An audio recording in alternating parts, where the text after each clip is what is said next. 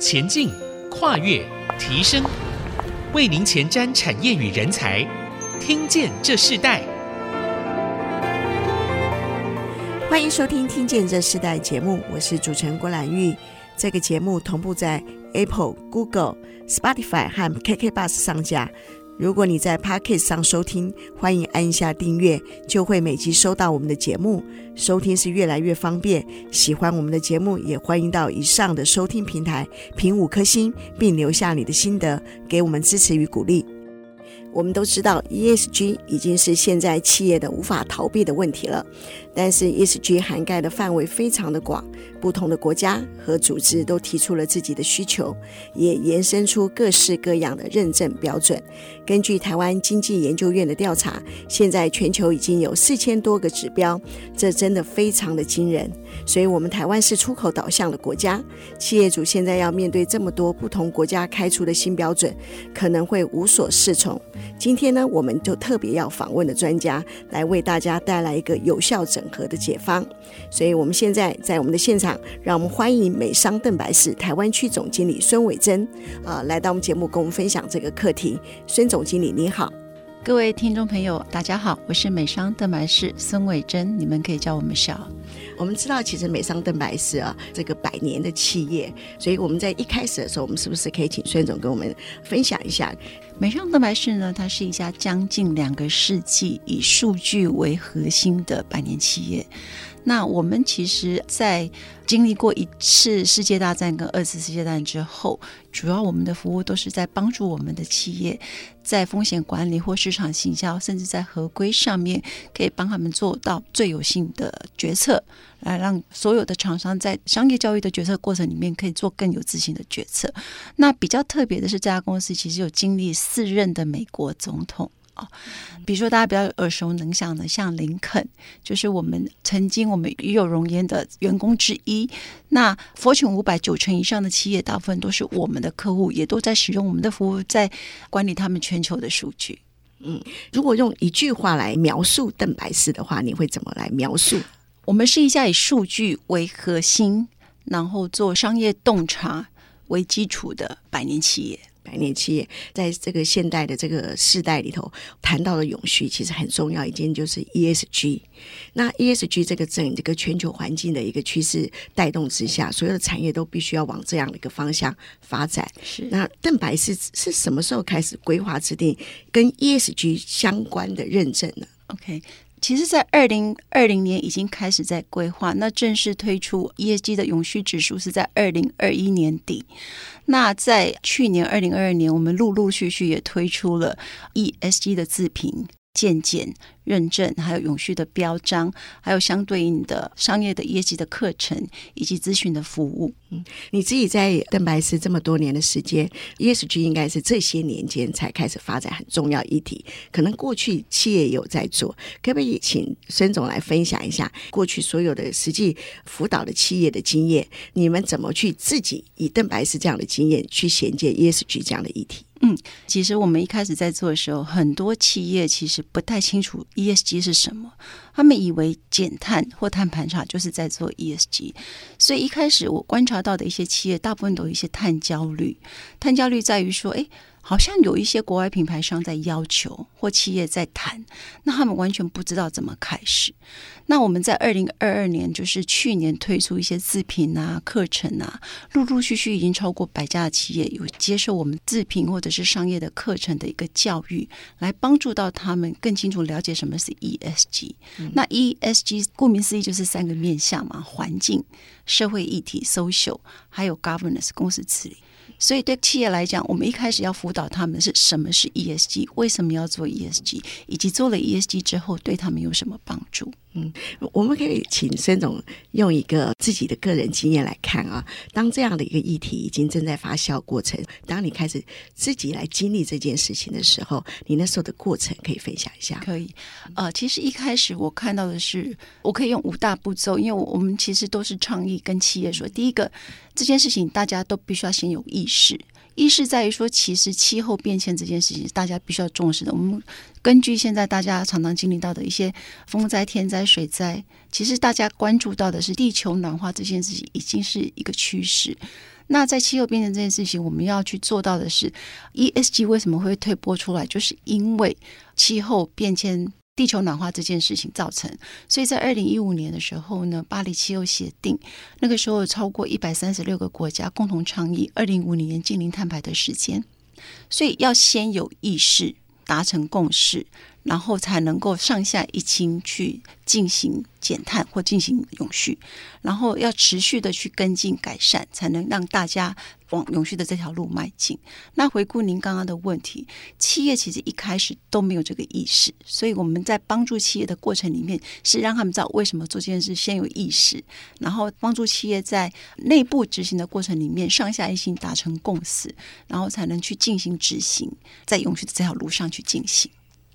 所以你们你们是怎么去协助企业来满足这样子的一个议题？那在这样的一个互动中，可以举几个实例是？是哎，你发现你可能跟他辅导的是这个，协助他的是这个，结果在企业的互动里头，更广阔的增加你们一个服务的范围，或是你在这个服务里头看到企业他需要的地方。其实，在做这个标章之前，他必须要透过一个流程叫自评的过程，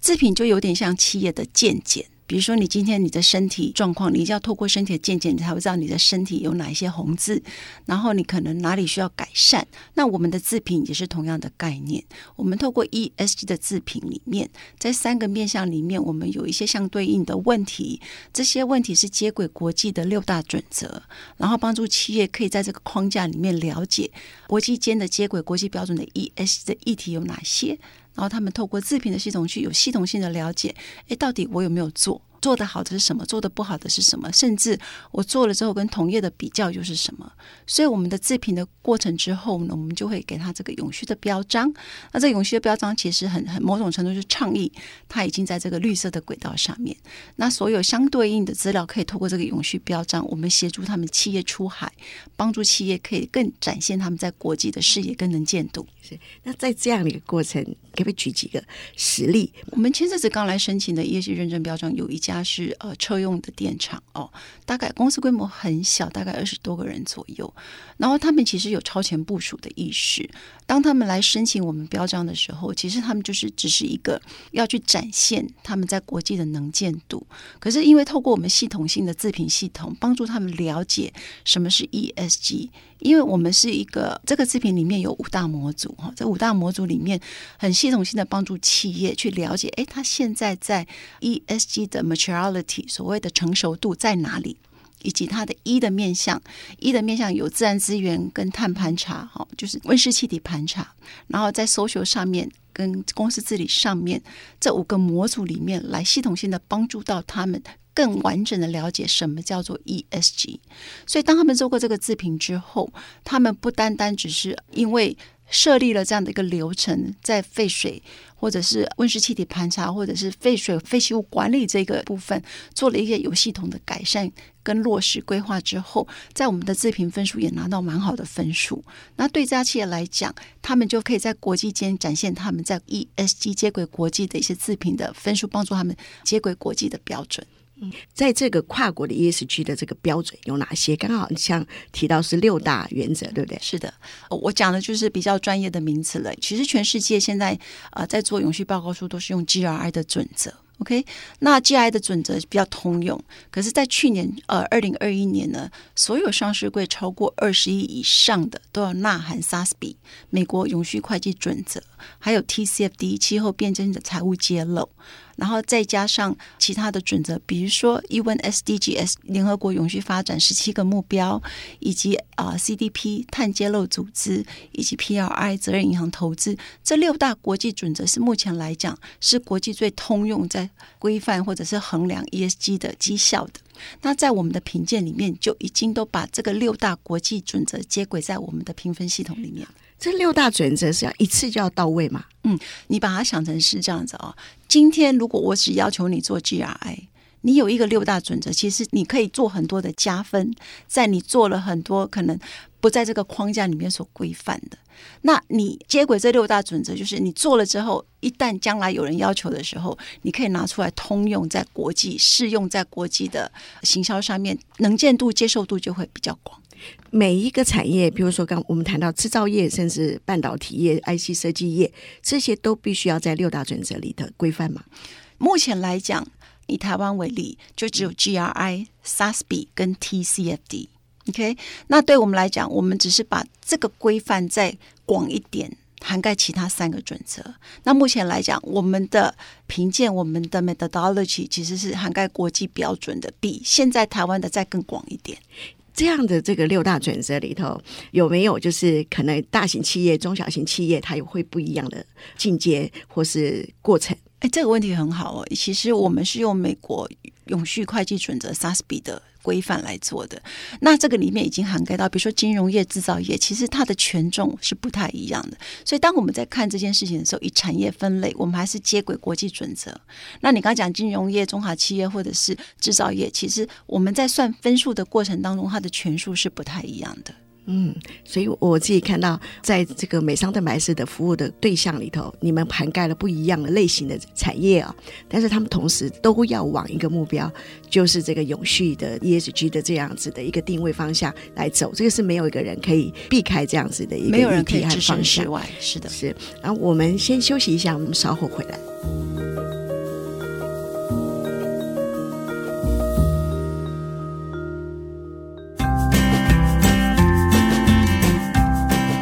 欢迎回到《听见这时代》，我是主持人郭兰玉。今天我们在《听见这时代》节目现场，我们邀请到来宾是美商邓白氏台湾区的总经理孙伟珍孙总来到我们节目，跟我们分享在大数据的时代，ESG 这个永续标章服务如何与企业连接哦。那我们在这一段部分，我们要再请孙总跟我们分享邓白氏的 ESG 服务包含了很多像数据啦、制品啦、标章顾问整合的项目，还有碳盘查，还有 SGS 的认证，你们的面向非常非常的广阔。你们如何将 ESG 的这个永续观念运用在几个类别，比如说像金融科技、制造业、好供应链？嗯，我先分两个部分啊。首先，我先回答，就是在执行落实这一块，我们倡议的有 ESG 五部曲。那这五部曲里面，其实要做的就是要 take action 嘛。所以，首先第一步就是要评估现况。这评估现况，就是像我刚刚提到的自评，你必须透过自评了解你现在企业目前在哪一个位置。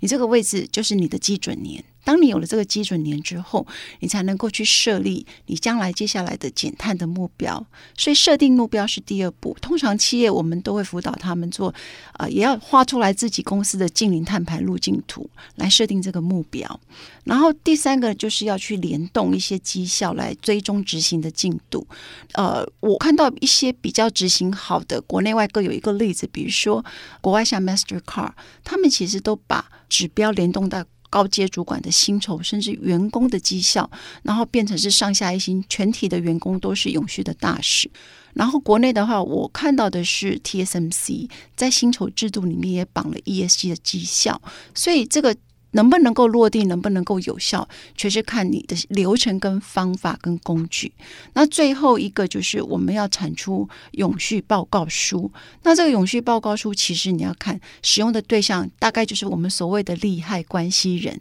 什么叫利害关系人呢？就是呃，我的投资者。我的供应商、我的客户、我的员工、我的消费者以及监管单位，那这永续报告书最主要就是要透过数据为核心，才能够从一开始你搜集的这些资料，不断的做改善，最后在永续报告书里面，可以让预期使用者，就所谓的利害关系人，去来看你公司的这个 E S 的绩效。嗯，我很好奇一件事啊，嗯、你谈到就是说制品这件事，其实制品通常我们在一个过程中，它是最难的。在制品这样的过程中，企业会经过什么样的挣扎？哦，其实我观察到一开始填制品的企业，其实都。蛮焦虑的。首先，他会说：“我填这个到底会不会影响到我的分数？我填出来如果分数不好怎么办？以及我们问的问题，他们可能不知道怎么收集。举例来说，诶，我们有一个问题是问到说，你员工的通勤。”是用什么样的交通工具？有多少员工？那你大概收集的这些讯息转换成碳排放量是多少？其实这种东西一出来哈，它是在范畴三领域的该收集的资料。那这个就是很活生生、血淋淋，就是企业在填自评的过程当中会遇到的难题之一。所以我们在辅导他们的过程当中，我们会去解释，在符合哪一个准则底下需要填到这样的一个标准。所以在这个自评的问卷里面，大概超过有一百多题，我们都会辅导我们的企业在每一题的过程里面去让他们知道为什么他们要填这个题目，这个题目联动到是哪一个国际标准的哪一个准则。那这样的话，其实在填的过程里面，就是我刚刚提到所谓系统性的去了解，我到底 ESG 现在目前怎么做，做的怎么样，以及它有一个系统性的学习，知道哦，原来 ESG 不是单单只是做碳盘查，它还有 S 跟 G。那 S 就是 social 的议题，就是社会的议题，这里面就会提到供应商的关系、资讯的安全，或者是员工的福利，或者是员工有没有教育培训这些。那公司治理就是在于董事会的组成、董事会的多元，有没有反洗钱的机制，有没有反贪腐的机制，以及有没有供应商或客户的尽职调查，这是在公司治理的范围里面。所以我刚刚提到，就是客户在填这个问卷的过程里面，他会比较有系统性的知道，哦，原来 ESG 到底在看什么。那这个也是我们在辅导企业的过程里面，可以帮助到企业的部分。嗯，我们过去在一些数位化的导入的一个企业系统里头，有些部分还含的比较单纯一点。可是我看到在 ESG 这个永续经营的这个范畴里头的时候，企业好像破开了所有自己营运内容，这个对企业是非常的不容易的，可是也是必须要面对的一个问题。那我们如果以这个金融科技和制造业来看的话，我们先谈金融科技，你们怎么用数据分析协助金融科技进入到这样子的一个认证？嗯。金融科技，大家比较想要关注的就是在交易的过程里面，可能在洗钱防治这个部分，或者是说在交易的过程里面，它有没有风险？我举一个最近。刚刚发生的例子不是矽谷银行倒闭吗？我就很快的从我们的数据资料库看到一些征兆哦，在二零二二年的六月开始，它的财务倒闭的风险已经逐渐的攀升。如果再往前一点，它的公司财报净值是负数的。所以从数据里面，其实可以帮助企业在交易的过程里面提早去防治、提早去预防或提早去管理这些可能高风险的一些资产或交易。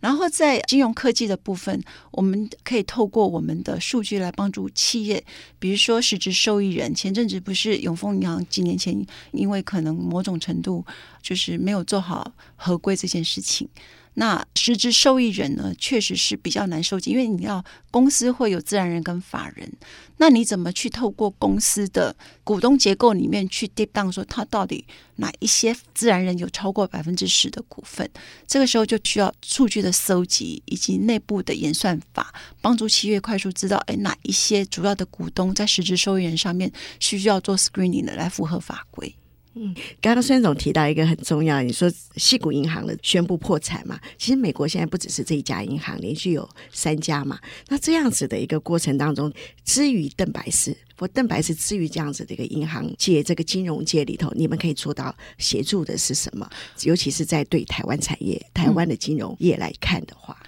我们其实从数据的角度来看，从我在看这些银行的数据啊，除了这家银行 Silicon Valley，它的母公司 SVB。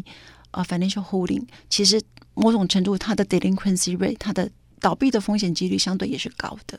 所以对我们来说，我们只是数据去追踪我们交易的对象里面，可能在高风险的部分，我们可以提早做预防。那你说对台湾的金融业，它会冲击有多大？这块我没有答案。因为这一块其实还需要做深入的研究跟分析。那从数据的角度，我们可以帮助我们的企业在交易的过程里面，可以及时预防这些高风险。你们会帮助这些企业呃创造哪些更多的可能性呢？嗯，在风险交易的过程里面，比如说今天我交易的对象它是属于风险高的，然后我们就可以让他提早知道，甚至他整个集团在全球的风险铺路的水位在哪里。那这样的话，如果你在跟他做交易的过程里面，你可以清楚的知道在集团的风险到底铺路是什么。同时，如果是以这个部分看机会的话，在交易的过程里面，今天如果你是我的客户，我跟你有交易，我想通常我也会想要知道，在整个集团里面还有哪一些 white space 是我可以开发的。是好，那如果用那个数据分析来看的话，你们怎么去应用在这样子的一个金融科技更有效的一个方式呢？API 的案子就是可以哦，我们每一天数据我们都会监测，所以一旦这家公司它用了我们的数据，我们用 API 给他的话，它随时可以侦测到这家公司风险变化。举例来说，你如果今天跟国外的一家公司做交易，可是你今天你没有办法侦测到每天的一个状况，它 Chapter Seven、Chapter Eleven 你也不知道，它的付款指数往下掉了你也不知道。所以当它这个风险指数有异动的时候，我们就可以透过这些数据跟科技来帮助你及时掌握最快的讯息。嗯，那我们刚刚提到是金融科技，那在制造业的部分里头，你们是怎么呃协助的？嗯，呃，制造业其实就要讲到是供应链的韧性啊。从中美贸易大战，还有疫情，还有地缘政治，跟最近我们的俄乌战争啊，其实这都在乎了供应链的韧性。供应链韧性应该是二零二二年所有高阶主管最关注的一个议题之一。那供应链的韧性其实带来了就是机会跟风险啊。在供应链重组的这个部分是它的机会，在低碳转型也是它的机会，因为供应链的韧性在于说。可能有一些锻炼锻炼的时候，我怎么找到可替代的方案？如果我今天是属于一家风险比较低、表现比较好、业绩比较好的绩效的，我可能就杀出重围，变成人家可替代的厂商的对象。所以在供应链重组上面，我们看到的机会是。我如果今天表现好，可以被企业看到的话，就有可能取代那些表现不好的。那在低碳重组的部分，未来 ESG 一定是一个趋势。以 Apple 为例，它每年淘汰八个 percent 的供应商。如果你的绩效没有符合它的减碳标准，因为它在二零三零年每一次 iPhone 都要做到零中和嘛，那你想想看，回推回来看，现在到二零三零年，它要求每一个厂商每一年都要减百分之二十，那百分之二十，我每一年就要透过这样的一个目标去设定我执行的做法跟规划，那我每一年我都要去做这样子的一个计划的时候呢，在低碳转型里面，我就要去设定这样的一个目标，达到每一年我都要减碳百分之二十，我才能够维持在供应商的标准的合格供应商的规范里面。是刚刚孙总提到，呃，我们可能有些企业它要达到百分之二十的标准，这个目标其实这个比例看起来目标定出来好像。很清楚，也很明确，可实际的过程，它必须要经过很多数据的分析。这些数据分析的细节，应该要怎么去操作？嗯，应该要怎么去协助？我们在下一段部分，我们要继续请你分享。我们稍后回来。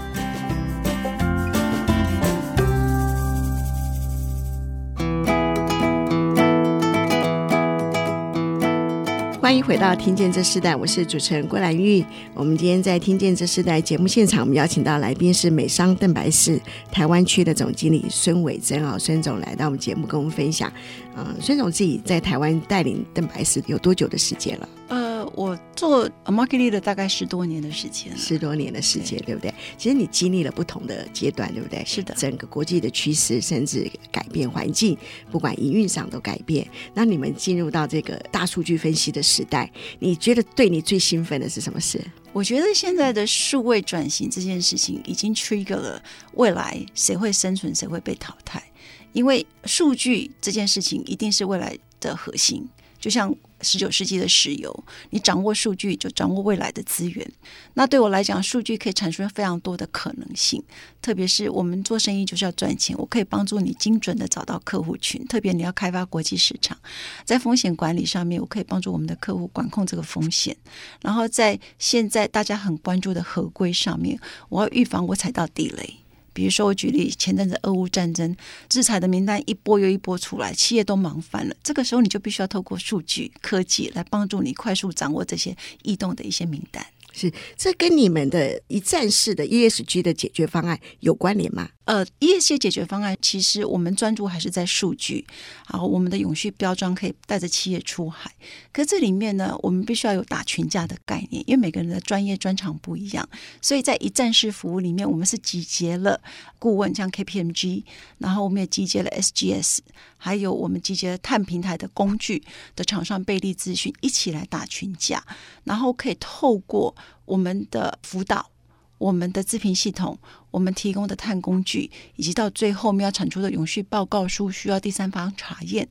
客户到我们这边来可以取得一站式的服务。哦，因为我自己想，很多人想 ESG 是这么的复杂，可是在一个过程当中里头，如果我们看到一站式就可以解决的时候，我想很多企业就会很心动。可实际上，这个一站式包含了很多更多可能几百项的细节，在这样的细节中，如果我们以资料管理和财务管理上来看的话，你们怎么在大数据里头帮助协助这个企业他们进入到这个永续经营的模式？嗯。其实永续经营起手式一定是 ESG，ESG 的起手式一定是碳盘查。所以，我们一开始在永续经营的过程里面，我们一定会辅导企业先做碳盘查。但是，碳盘查要顾问做，不是我们的专业。但是，我们能做的是碳盘查后面的数据，以及数据它后面算出来的评分怎么接轨国际，怎么让。全球可以透过这个评分认同你跟同行的标准，可以举一个实际的案例，说这样的数据分析怎么协助呢？可以，呃，数据其实就是因为大，它才有有价值嘛。我举例来讲，今天的数据我产出了这个评分之后，那你怎么看这个数据好还是不好？如果以台湾为例，我可能跟你讲，哎，我那天去开一个会，他说他公司治理是四点三分。那我们就问他说：“这四点三分是好还是不好呢？”他说：“因为他们觉得四点三分是好，可是换句话来说，以 benchmarking 的角度，同行业比较的角度，其实四点三分你看不出来它好还是不好。我举例，如果今天你的孩子回来跟你说：‘妈妈，我今天考八十分’，